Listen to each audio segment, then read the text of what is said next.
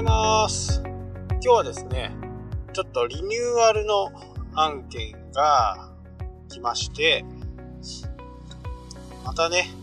ワードプレスと戦わなければならない日が続きそうです。まあ使い勝手はね、本当にずっと昔から僕使ってたんで、みんながあの、ムーバブルタイプ、MT っていうやつを使っていた頃から、ワードプレスをね、使っていたんで、結構長いですよね。10年は確実に使ってる。ただね、やっぱりそのメンテナンスとか報酬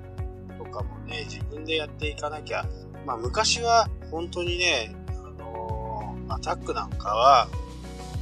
本当になかったんですよ。で、いろんなところでね、使われるようになって、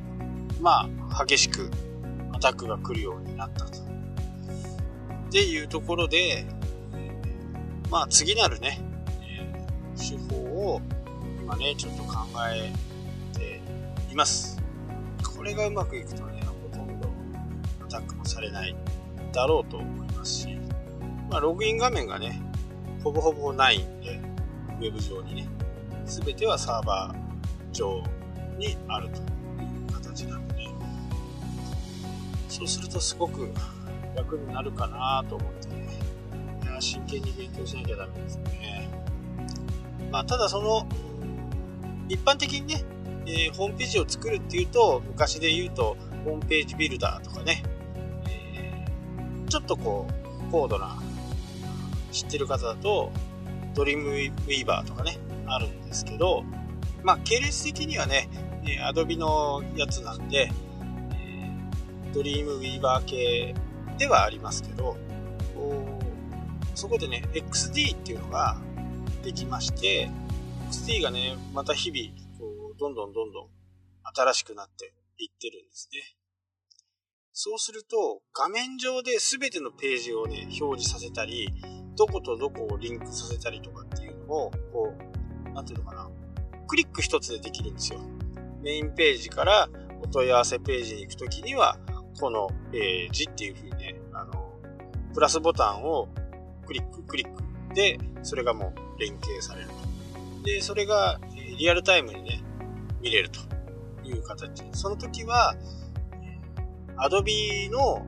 用意しているプラットフォームの中で展開していって、本ちゃんの展開はしないんですね。なので、ローカル感覚でクラウドに上げることができる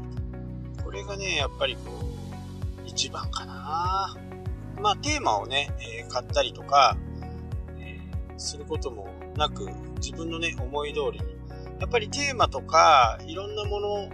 こうフリーのやつとかね、テーマを買ったりすると、やっぱりね、自分の思い通りにいかない。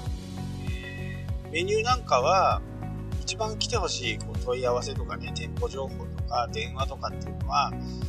まあ、そういうテーマもありますけど、大体は上な、上にあるんで。スマホを触っているとわかると思うんですけど、一回上にこう指をこうずらして、上をクリックしなきゃならないんで、タップしなきゃならないんで、やっぱりちょっとこう、うんってなるんですね。でも、ちゃんと設計されてるやつって、下に大体あるんですよ。もう手元に。親指の元にね、えーあるんで、簡単にね、こう、アクセスができる。まあ、そんな風なものをね、えー今流行りのね、ジンズーとか、ミックスとか、ああいう風に、こう、自分のこう、意思で、こう、その全体をこう、ずらすことができるようになってます。で、ワードプレスの方も、メジャーアップデートがあって、ペディだったか、ペディ。またね、えーアップデートしなきゃならないですね。で、ロリポップとか、まあ、エクサバとかもそうですけど、メジャーアップデートの場合は自動ではアップデートされないんですよね。細かいちょっとしたものだとメジャーアップデートされるんですけど、今回はね、メジャーアップデートなんで、自動でこう、システム側でね、アップデートはしてくれないという風になってるんで、自分でやらなきゃダメだと。えーやっぱりね、どこの辺が変わったかっていうのはやっぱりずっと見ていかないとなかなかわからないんでね。まあ僕はね、XD 早くやりたいなと思って。まなのでね、今回はワードプレスも作っておきの XD で同じようなものができないかっていう風なチャレンジをしていきたいなと。まあこの1週間かけてね、やっていこうと思っています。そうすると、サイトの評価、Google の評価も簡単なソースコードになってるんで、非常に早くアクセスができるっていう風になると、まあ、見てる側の人もストレスがなくね、見れると。で、私もね、いろいろなこう、テーマを買ってね、試してみてはいたんですけど、まあ実際に、えー、伊藤正が .net はね、すごく重いんですよね。で、いろんなこう、機能があって、面白そうだなと思って買ったんですけどね、なかなか重くてね、見てる方にはご不便かけてるとは思います。ドットコムの方はね、それほどでもないんですけど、ドットネットはね、超重い。まあ自分で言うんですからね、間違いないです。ちょっとトラフィックっていうか、まあ混雑の時間帯になったりすると、結構時間かかるのかなっていうふうに、思います。まあ回線の問題ですね。見る側の回線で、えーまあ、モバイル系で見たりするとね、ちょっと多いのかなっていうふうに、思います。XT がね、うまく使いこなせていれば、でもね、正直本とか見たりね、勉強はしてるんですけど、やっぱり身に迫らないとね、なかなかできない。まあ悪いところですね。ただね、今回はまあ素材も大体あるし、あとは、え撮影も再度、新しいバージョンでね、一回撮影して、トップページに動画を入れたりとかね、ちょっと今風の形のね、ウェブにできるかなと思っています。まあ、なぜかんせ、こ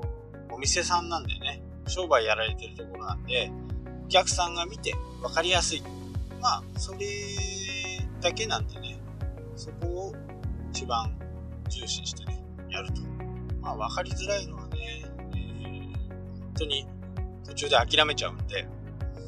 ただ何度かね、えー、必要に迫られるとね、結構、えー、みんな頑張ってやるんですけど、まあ、楽天ショッピングなんかはね、やっぱりパッと見たらね、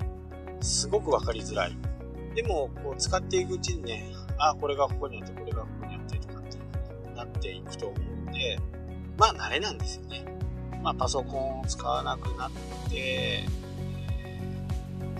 本当に僕もパソコンあんまり使わなくなってきましたね。あのホームページ作ったりするとかね、印刷物を作ったり、名刺を作ったりするときは全然使えますけど、一般的にね、え、何かこう移動するときとかは、ほぼほぼスマホで終わっちゃいますしね、タブレット合わせて、本当にこう、パソコンを持たなくなったっていうのはね、いい感じですよね。ただね、まだ全部が移行できてないっていうのがね、ソフトってあるので、それはどうしようもないかなと思います。このアンカーの音声もね、すぐこうパッパッとできればいいんですけど、ちょっとね、加工してる、音声をね、ちょっと加工してたりするんで、もうね、夏なんで、そんなにこう雑音とかガタガタ音とかね、えー、入らないと思うんですけど、やっぱり冬場、雪がある時はね、まあ、とにかく道路の音をね、拾うんで、そうした時にはね、ノイズをキャンセル、ノイズキャンセルをかけて、そで少し圧縮をして、音声、バックグラウンドミュージック、イントロ、アウトロをつけて、バックグラウンドミュージックをつけて出すっていうのがね、あれなんで、パソコンがないとね、いつもの感じじゃない。いつもの感じじゃないときは、スマホで撮ってると思ってくださいね。まあもうそろそろね、えー、162、3回、あと10回ぐらい、半年、毎日続けて半年が経とうとしています。早いですね。まあ、1年はね、多分続けれると思うんで、どんな話がいいのかね、本当に、メッセージください。アンカーでね。こんな話してとか、これどうなのとか、ウェブのことでもね、キャンプのことでも、釣りのことでもいいですよ。はい。というわけでね、今日はここまでになります。それではまた。したっけ？